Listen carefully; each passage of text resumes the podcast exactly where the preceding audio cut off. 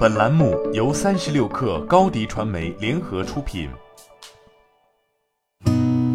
八点一刻，听互联网圈的新鲜事儿。今天是二零二二年三月十四号，星期一。你好，我是金盛。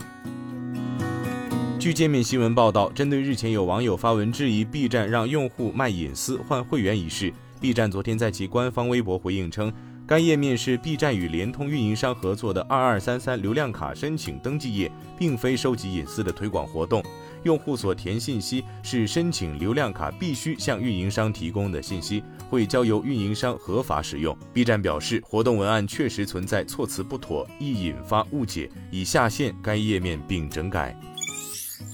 据第一财经报道，国家药监局三月十二号发布通告，五款新冠抗原自测产品获批上市。记者昨天在美团外卖 App 看到，有药店已在开售新冠抗原自测产品。据介绍，有家药房旗舰店挂出的新冠抗原价格是每份三十块八元。该药店显示的试剂盒厂家是北京金沃夫。记者同时从诺维赞内部人士了解到，其新冠抗原自测试剂目前的经销价格是每盒十四块五元。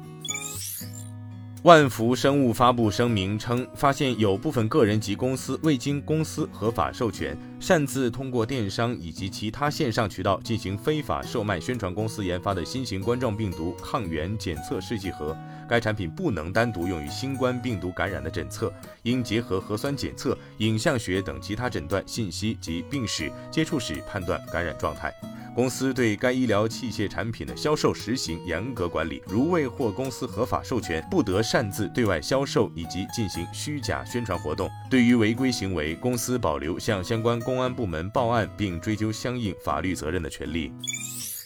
据中国载人航天工程办公室昨天消息，二零二一年以来，中国载人航天工程已成功实施空间站关键技术验证阶段五次飞行任务。目前，核心舱组合体在轨稳定运行，神舟十三号航天员乘组状态良好，计划于今年四月返回地面。空间站建造关键技术得到全面验证，后续任务准备扎实推进。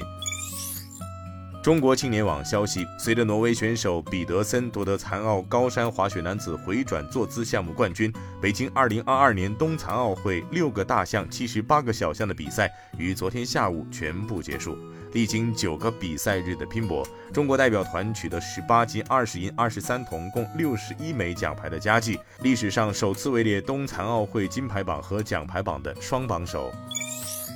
隆基股份昨天公告，根据战略发展需求，公司与鄂尔多斯市人民政府伊金霍洛旗人民政府签订投资合作协议，就公司在内蒙古自治区鄂尔多斯市伊金霍洛旗蒙苏经济开发区投资建设年产二十吉瓦单晶硅棒和切片项目、三十吉瓦高效单晶电池项目及五吉瓦高效光伏组件项目达成合作意向。本投资项目由公司的项目子公司投资约一百九十五亿元，含流动资金。据介绍，年产二十吉瓦单晶硅棒和切片项目预计投资金额七十六亿元；年产三十吉瓦高效单晶电池项目预计投资金额一百零三亿元；年产五吉瓦高效光伏组件项目预计投资金额十六亿元。